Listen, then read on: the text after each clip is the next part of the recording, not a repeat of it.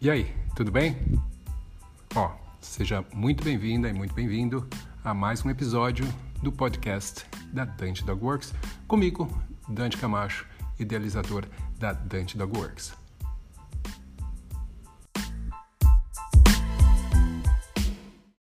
Bom, hoje a gente vai estar falando então sobre uh, escolhas, né? Por que, que a gente faz as escolhas do jeito que a gente faz? Uh, por que, que às vezes é tão difícil fazer escolhas, né? Mas isso é uma coisa que é interessante, a gente tentar entender por que, que a gente faz as escolhas que a gente faz.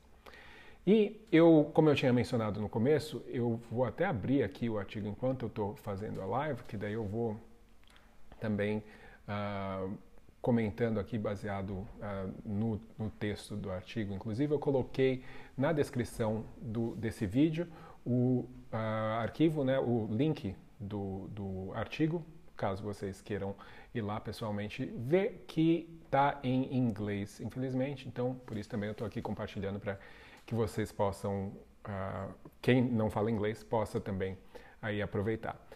Uh, e na verdade o nome do artigo é O que influencia o meu comportamento e a explicação de uma coisa que eu vou estar falando com vocês aqui, que é a lei da equivalência. Né? E essa explicação vai ajudar você melhor a entender uh, o que, que influencia o seu comportamento e como que você pode também uh, usar essas informações para influenciar o comportamento, talvez, de outras pessoas ou dos cães nesse caso. Tá? O que importa é a gente saber que a gente faz escolhas o tempo inteiro. Né? São milhares de escolhas o tempo inteiro, todos os dias. E muitas dessas uh, pequenas decisões, elas acontecem por hábito, né? não é uma coisa que a gente tem que pensar. E esses hábitos se formam ao longo do tempo, né? a gente vai fazendo coisas tantas vezes que elas você nem pensa mais, o que é, na verdade, necessário. A gente não poderia, uh, seria nem um pouco producente, né? a gente não ia conseguir fazer muita coisa se todas as escolhas que a gente tivesse que fazer, a gente tivesse que parar, pensar, refletir e tal, do, sobre o que, que a gente vai fazer. Né? E não é só, tipo, escolhas do tipo, ah, será que hoje eu vou tomar café e vou comer pão com manteiga, ou eu vou comer um pão com queijo, ou vou comprar um, um cookie, alguma coisa assim. Um, a gente, na verdade, acaba fazendo, tomando um monte de, de, de decisões de uma forma meio que inconsciente, tá? Um, e isso, como eu mencionei, acontece por uma questão de repetição ao longo do tempo, a gente faz isso naturalmente, ainda bem. Tá? Agora, hum, nem sempre a gente está então ciente do porquê que a gente escolhe uma coisa ou outra, ou consciente do porquê que a gente está escolhendo uma coisa ou outra. Mas como é que então a gente faz, a gente toma essas decisões se a gente não está consciente. Tá? Se a gente for pensar dentro da perspectiva do comportamento, uh, o que, que, é uma escolha? Né? Uma escolha é quando um indivíduo, uh, quando ele escolhe uma resposta comportamental, ou seja, ele vai fazer alguma coisa dentro de uma série de, de possibilidades aí, uh, para que ele consiga alcançar um reforço certo? Então, isso é, uh, seria uh, uma escolha, né? a nossa possibilidade de escolha. Um, por exemplo, você tem. Uh, você está na faculdade e daí você sabe que você tem prova essa semana, semana que vem, e é fim de semana. Você tem a escolha de, opa, eu vou ficar estudando ou eu vou para casa de uns amigos e ficar curtindo durante o fim de semana. E, e é isso. Você faz as suas escolhas, tá? Uh, talvez você vá deixar para estudar no último minuto, quando você perceber que o tempo está chegando, né, para o a, a, momento da prova, tal. E você percebe que as consequências de você não estudar vão ser, ou pelo menos a sua percepção das consequências é mais forte porque você está mais perto. Né? Então, uh, talvez nesse momento você prefira, opa, vou estudar em vez de ficar com os amigos. Né? Um, reforço, né? no caso aí da gente estar tá pensando o que, que seria, um, é o que acontece né, quando a gente for pensar em reforço, porque muitas vezes as pessoas falam sobre reforço, elas estão falando uh, sobre recompensa, mas reforço, na verdade, é aquilo que acontece depois que a gente faz alguma coisa, depois que a gente apresenta algum comportamento, e isso aumenta a chance desse comportamento acontecer de novo. Tá? Então, um reforço, ele só é um reforço quando, depois que ele aconteceu, o que eu fiz que gerou esse reforço aumenta a chance de uh, acontecer. Tá? Então, uh, isso é uma, um dos ditados aí do meio de comportamento, né? Comportamento, ele é ditado, ele é, é um dos ditados, ele é uh, influenciado pelas consequências. Né? Ou seja, as consequências elas vão ser ou reforçadoras ou punitivas. Mas então o reforço ele vai estar tá influenciando diretamente uh, o comportamento, aumentando a chance, a probabilidade desse uh, comportamento acontecer. Uh, agora vamos pensar. Uh, o que é que você, e daí isso é uma coisa que é interessante dessa live, você vai pensar um pouco com você mesmo, né? As coisas que você escolhe fazer, por exemplo. E eu estou vendo aqui, vendo inclusive alguns exemplos do, do artigo mesmo, porque facilita aqui também. Um, pensa no que é que você normalmente escolhe fazer quando você está com tempo livre. Que são as coisas que você gosta de fazer? Um, no geral, você vai provavelmente escolher fazer alguma coisa que você possa fazer livremente, tá? Algo que você não seja forçado a fazer, se for uma escolha, realmente. Isso quer dizer que essa sua escolha, isso que você vai fazer, é algo que é reforçador para você. Então, como eu mencionei o reforço antes, uh, se algo é reforçador, ele aumenta a probabilidade de você fazer alguma coisa. Uh, se a gente vê o comportamento dessa forma, por essa perspectiva, você vai conseguir entender por que, que você faz algumas coisas e não faz outras, ou por que, que você gosta mais de fazer umas coisas uh, e não faz outras. Mas entender reforço é só uma parte, é só um pouquinho de compreender a ideia de escolha, do porquê que a gente escolhe as coisas. Um, um, uma das coisas que é interessante é o que a gente, na verdade, uh, vai falar mais, a lei que a gente vai falar mais aqui, é uh, o que a gente chama de lei da equivalência, tá? E isso é uma coisa que é interessante. Uh, em 1961, um pesquisador chamado Richard uh, ele descobriu esse conceito que ele definiu aí como lei da equivalência. O que, que significa isso? que qualquer indivíduo, qualquer pessoa animal vai distribuir o seu comportamento entre alternativas, certo? Então vamos supor que tem alternativa A e alternativa B. Na mesma média de reforço dessas alternativas. Então, reforço A e reforço B. Então, se você tem alternativa A e alternativa B, isso parece bem simples, tá, gente? E, e realmente é a princípio. Você tem alternativa A e você tem alternativa B, você vai distribuir os seus esforços entre, ah, eu vou escolher um ou outro, baseado no quanto de reforço tem na alternativa A e na alternativa, na alternativa B. Simples assim. Tá? Então, você vai escolher sempre mais aquilo que tem mais reforço. Tá? Então, uh, se você tem duas alternativas, você vai sempre escolher aquela que tem mais reforço. Tá?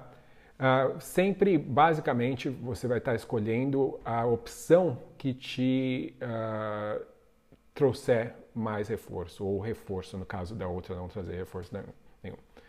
Um, isso, na verdade, é o jeito que nós, no geral, nos comportamos, né? A gente percebe isso, que é, a gente se comporta basicamente uh, tentando escolher aquilo que vai trazer a recompensa maior possível para a gente.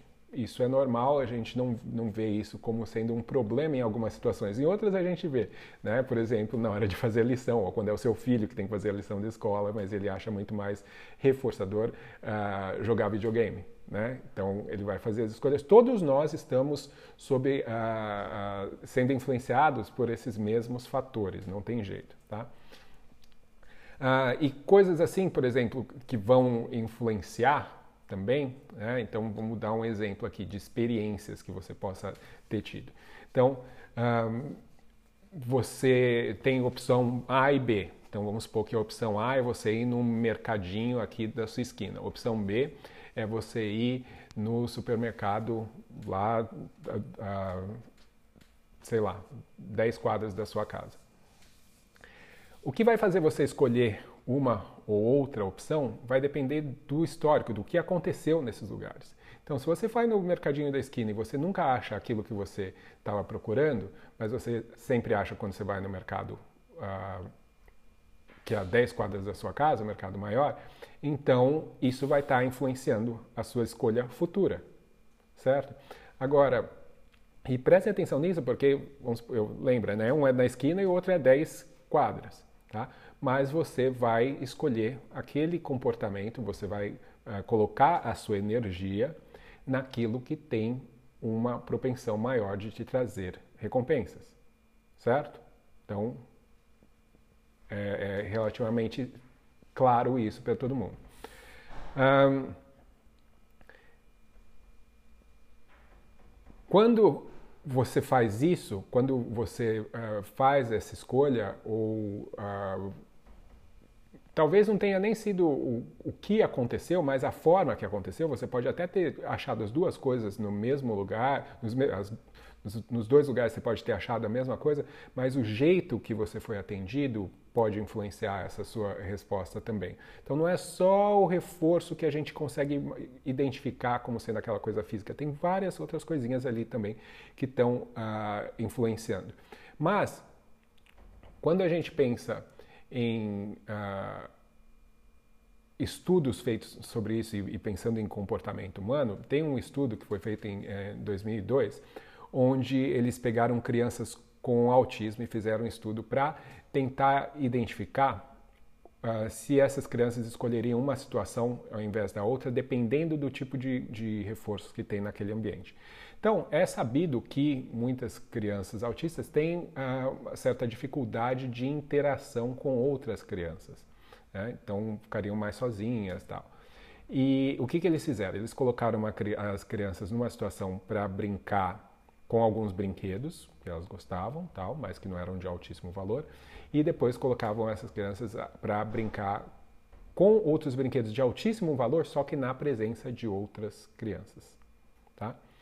Então, o que começa a acontecer? A criança autista começa através passa por essas uh, por algumas repetições disso dessa situação e ela naturalmente começa a escolher situações onde tem mais criança né? Porque ela faz aí essa associação de que a resposta, ela começa a colocar as escolhas dela para o lado de onde tem mais criança. Não porque ela consegue ver necessariamente que ali tem brinquedos mais legais, mas porque lembra criou um histórico ali. Então a, a escolha passa a ser alterada, passa a ser influenciada, tá? Então uh, isso, por exemplo, nesse caso, é muito interessante porque você poderia estar influenciando o comportamento dessa criança para que ela interagisse mais com outras crianças, já que isso é uma dificuldade. Ou seja, o que a gente está dizendo, imagina isso em outras situações, especialmente quando a gente pensa em cachorro.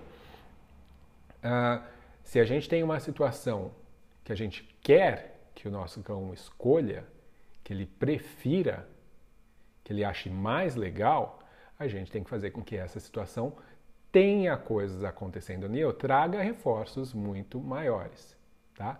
Então, muita gente fala, ah, eu gosto de levar, o cachorro brinca com os outros cachorros, e só gosta de brincar com os outros cachorros, ele não brinca comigo. Onde você acha que tem reforço maior para o cão?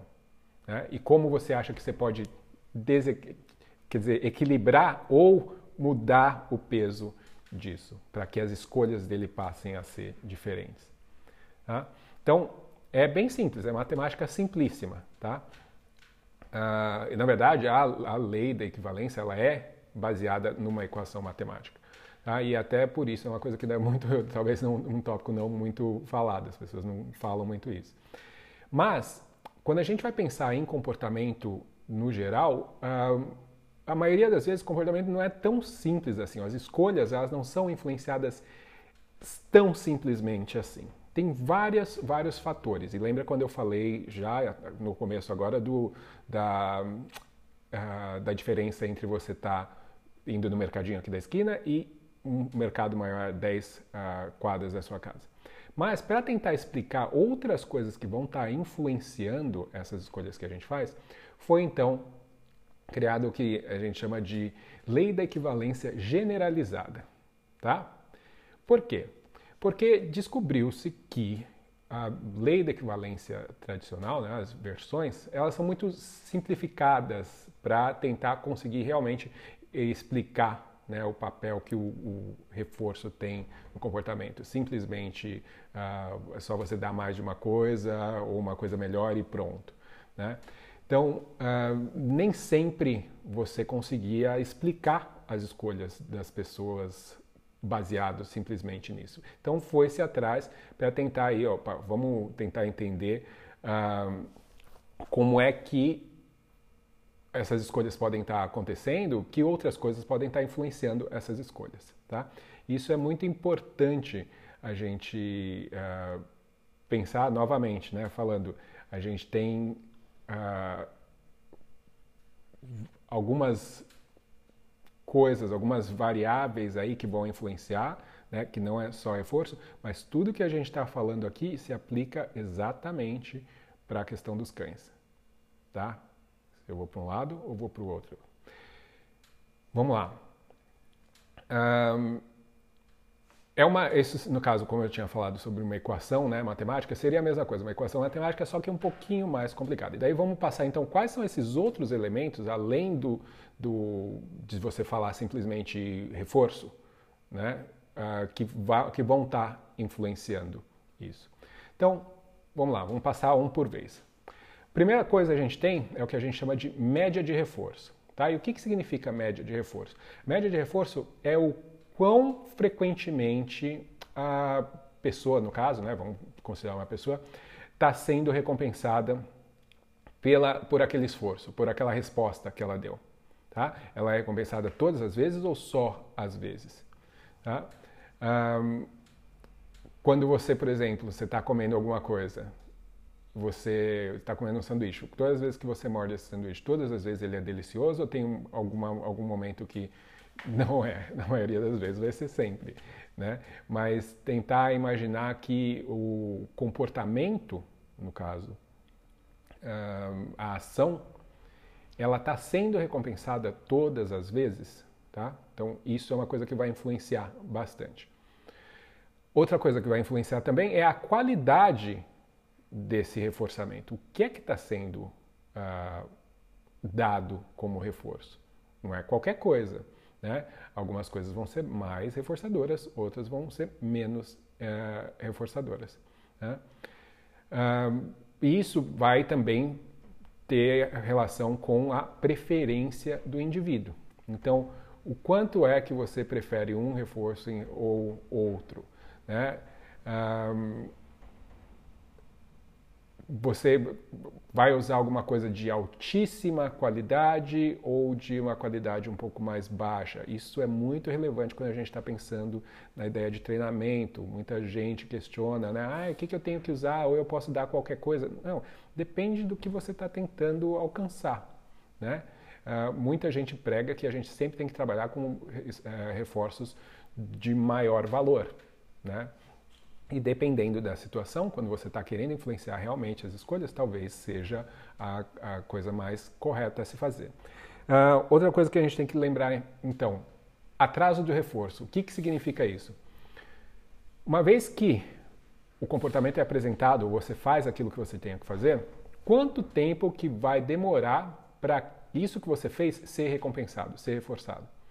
Ah, o reforço ele acontece de imediato ou tem um espaço aí entre o que você faz e a recompensa? Né? Seria a mesma coisa que, ah, eu vou comer um chocolate agora e ele vai ser delicioso agora, ou eu vou comer saudável e vou ter o resultado de ficar mais saudável, né? perder peso, o que quer que seja, daqui a alguns meses. Né? Essa, essa, esse atraso no reforço pode sim influenciar muito as escolhas que a gente está fazendo.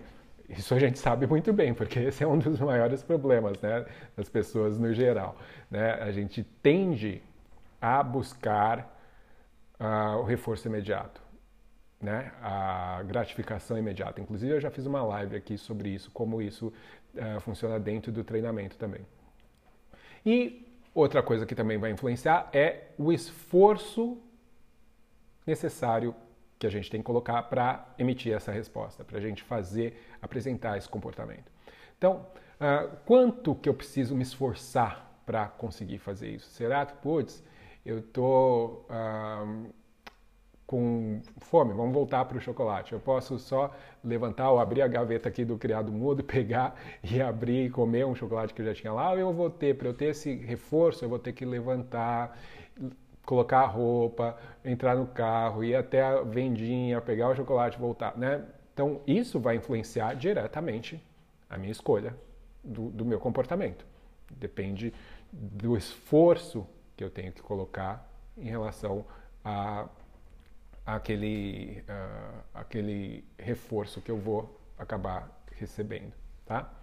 Então, isso tudo vai estar influenciando o nosso comportamento quão frequente é o reforço, a qualidade do mesmo, o quanto tempo demora para a gente receber ele depois que a gente apresentou o comportamento e quanta força a gente tem que fazer para conseguir uh, alcançar aquilo que a gente quer.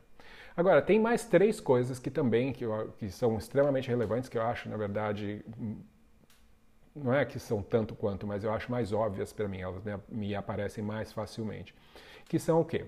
A gente tem que pensar em histórico de reforço, Inclusive eu fiz uh, tem no meu IGTV, IGTV uh, uma, um vídeo que eu falo exatamente sobre isso, porque o histórico de reforço, ou seja, quanto tempo né, esse comportamento está resultando em reforços, há quanto tempo isso vem acontecendo.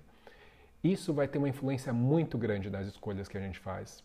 E isso vai ter uma influência muito grande também naquele desenvolvimento, na criação daqueles hábitos, daquelas aquelas reações, né, aquelas escolhas que a gente faz até sem uh, pensar. Tá? Então, isso vai, esse histórico vai influenciar o quão fundo está gravado na nossa mente né, essa conexão de responder a, a, a certos estímulos, né, fazer certas escolhas em certos contextos. Outra coisa que também vai influenciar é a novidade. Daí isso pode variar, obviamente, um pouco dependendo da personalidade do indivíduo. Uh, alguns indivíduos vão se sentir intimidados pela ideia de novidade, né, do, do reforço. Se tem indivíduo que prefere previsibilidade, a novidade pode deixar ele, opa, não, não vou escolher isso porque isso não é tão reconhecível assim para mim.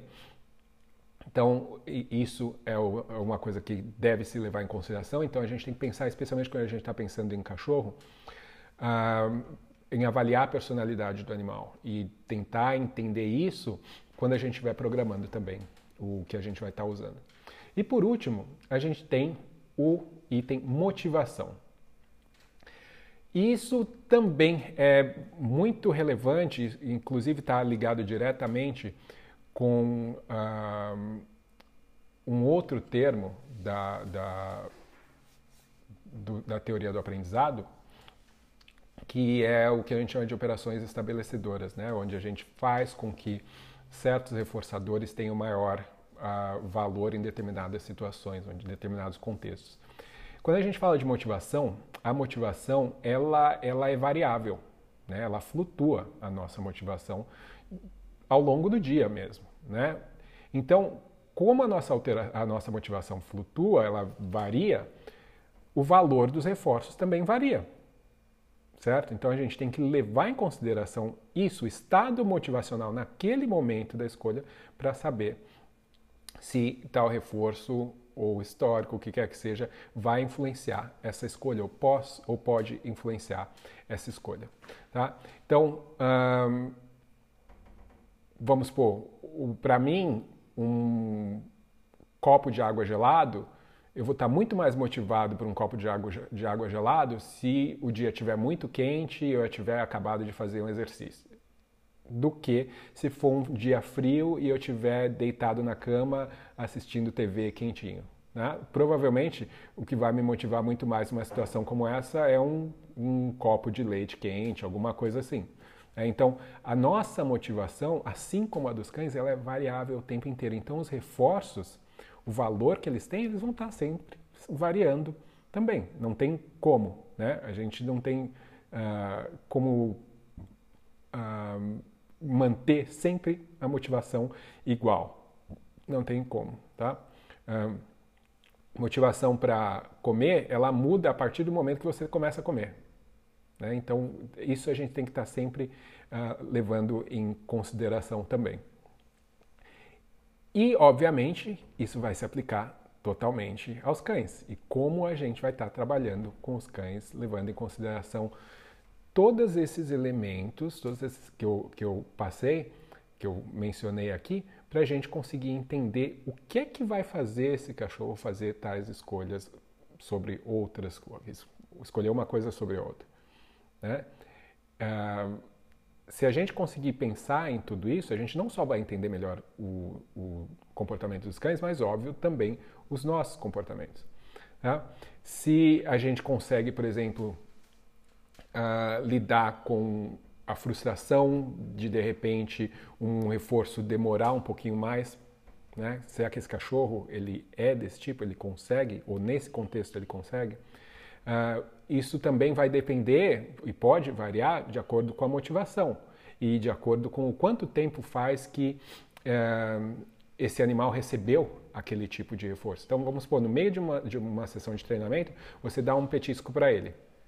Pode ser que depois que ele recebeu esse petisco, ele consiga esperar muito mais, pode ter um atraso de reforço maior para o próximo petisco. Se ele não tivesse recebido nada, talvez o tempo que ele conseguisse esperar fosse menor. Então ele pode falar: não, isso daqui não está valendo a pena, eu vou fazer outra escolha. Então o tempo inteiro essas escolhas estão acontecendo. E é a escolha entre o cachorro estar tá olhando para você e estar tá olhando para o lado. Né? Então isso é, é, é, algo que é, são detalhes, porque quando a gente pensa que tudo são escolhas, tudo, né? o jeito que o cachorro senta, para onde que ele olha, ele, tudo, o tempo inteiro são escolhas. Se a gente consegue pensar e, e tentar observar e só imaginar o porquê que uma coisa está sendo uh, mais comum ou mais provável que a outra, isso vai nos ajudar, com certeza, principalmente quando a gente pensa em questão de planejamento daquilo que a gente está fazendo. Tá? Uh, no geral, o que, que a, a, essa lei da equivalência generalizada ela fala? Que, no geral, todo mundo, todos nós, preferimos quantidades maiores qualidade maior, média de reforço maior, ou seja, recompensa com mais frequência, e a gente prefere receber essas recompensas mais rápido do que ter que esperar, tá? E fazendo o mínimo de esforço possível. Isso é tipo é comum, né? E é meio que evolutivo. A gente sempre vai tentar fazer ganhar o máximo fazendo o mínimo. Né? A gente vai uh, também sempre uh, escolher recompensas uh, que a gente sabe, que tem um histórico, né? que a gente sabe que a gente já curtiu antes, que já foi bom para a gente. Então, Uh, mas nós, como pessoas, vamos ter algumas pessoas que vão se motivar também por coisas novas. Novidade pode ser bastante interessante em alguns casos. Tá? Mas, como eu mencionei antes, isso pode ter uma influência muito grande com a questão da personalidade. Um, então, tudo isso é bastante importante quando a gente vai tentar entender né, as camadas aí de um comportamento e entender por que, que o animal está se comportando de um jeito ou de outro. Uh, lógico que isso não explica tudo, porque nós somos complexos, assim como os cães também. Então, mas por, por que, que eu estou falando isso? Porque não dá para você ter 100% de certeza e conseguir prever tudo sempre. Mas a gente consegue ter uma ideia melhor e conseguir principalmente observar e avaliar melhor algo que está acontecendo. Tá? Um, agora, como eu tinha mencionado, isso é uma coisa para você pensar. Né? Para um pouquinho, pensa sobre o seu comportamento, sobre as coisas que você faz. Pensa naquele, momento que você para, que você escolhe, né, fazer uma coisa em vez de outra. Né? Talvez você olhou lá no seu Facebook em vez de você uh, escolher lavar a louça, ou fazer alguma, ou escrever para alguém que você tinha, ou responder uma mensagem para alguém. Né? Tenta pensar nas coisas mais simples, como eu mencionei, né? um copo de água gelada ou um copo de café. Né? Por quê? Né? Para um instante e tenta analisar por, qual foi, quais foram os fatores ali naquele contexto que te fizeram fazer essa escolha. Tá? Vê todos esses pontos que eu, que eu mencionei aqui e tenta identificar né? Porque isso é um bom exercício para você, obviamente, trabalhar com você, mas que vai fazer com que você consiga levar isso, extrapolar para a ideia quando você estiver tentando analisar o comportamento e as escolhas de um cão também. Tá?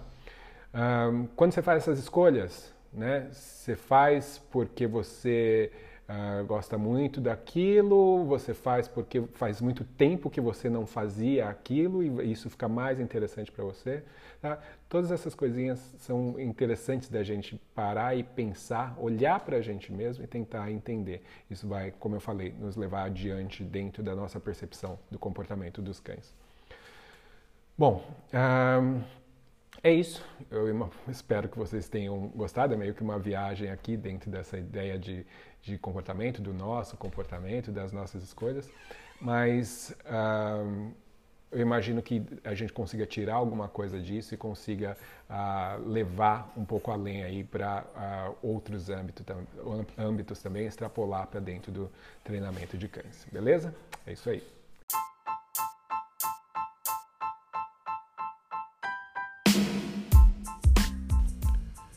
Então, pessoal, esse foi mais um episódio do podcast da Dante Dog Works.